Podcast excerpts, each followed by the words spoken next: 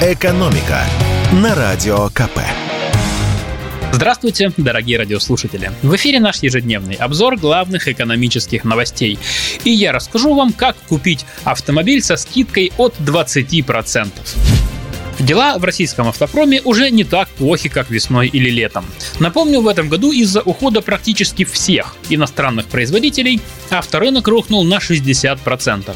Но ситуация постепенно налаживается. Российские компании и китайский завод Хавейл под Тулой увеличивают загрузку конвейеров. Об этом 16 ноября рассказал Владимиру Путину глава Минпромторга Денис Мантуров. А чтобы просыпающаяся отрасль еще увереннее вставала на ноги, министр предложил распространить программу льготного автокредитования на военнослужащих. И президент согласился. Теперь давайте разберемся, кто, с учетом новой информации, может получить такой займ. Теперь набралось уже несколько категорий льготников. Это военнослужащие, в том числе призванные по частичной мобилизации, члены их семей, а также пенсионеры, ранее служившие в вооруженных силах. Это также семьи, в которых ребенок есть, а машины нет. Также работники государственных образовательных и медицинских организаций, россияне, у которых никогда раньше не было машины, а также автовладельцы, которые сдают свою старую машину по трейд-ин. Это обмен старого автомобиля на новый с доплатой.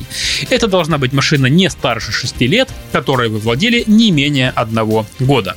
Все эти счастливчики могут купить автомобиль «Лада», УАЗ, ГАЗ, или Хавейл, собранный на Тульском заводе со скидкой в 20%.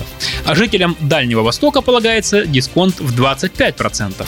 Либо же они могут купить российский электромобиль Эволют со скидкой в 35%.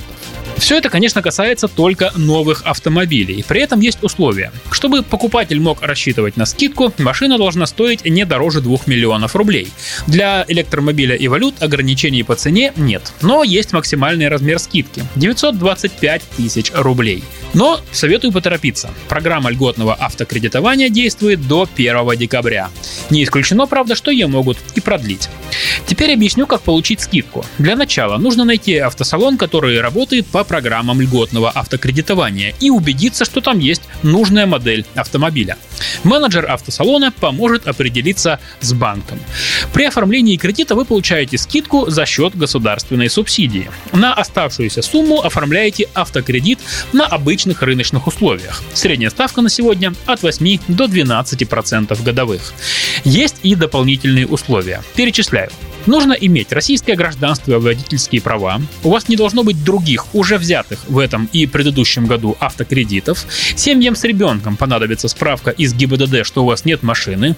Россиянам, которые покупают свою первую машину, нужна справка из ГИБДД, что машины у вас в собственности никогда не было.